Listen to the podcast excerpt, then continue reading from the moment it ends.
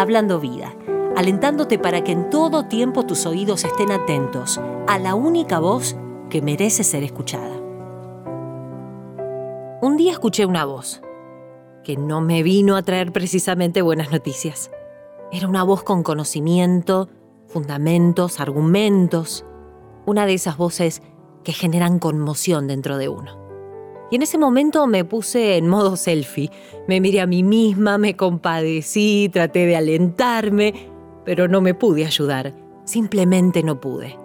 Ahí alcé mis ojos, miré al oportuno socorro, al pronto auxilio y le dije, dame una palabra.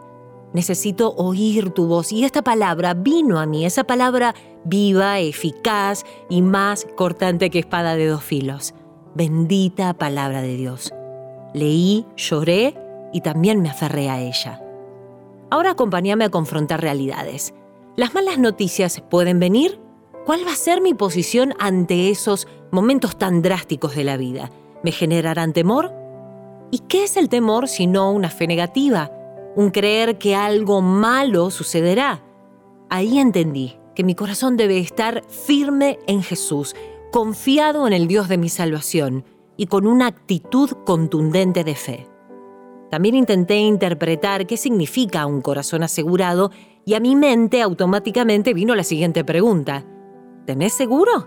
Como si el seguro apaleara el hecho negativo, fortuito, desafortunado, o daría tranquilidad ante la desgracia. Y otra vez viene a mi mente esta frase. ¿Tenés asegurado tu corazón? Te invito a que cierres conmigo tus ojos un segundo y te preguntes una y otra y otra vez, ¿tengo asegurado mi corazón?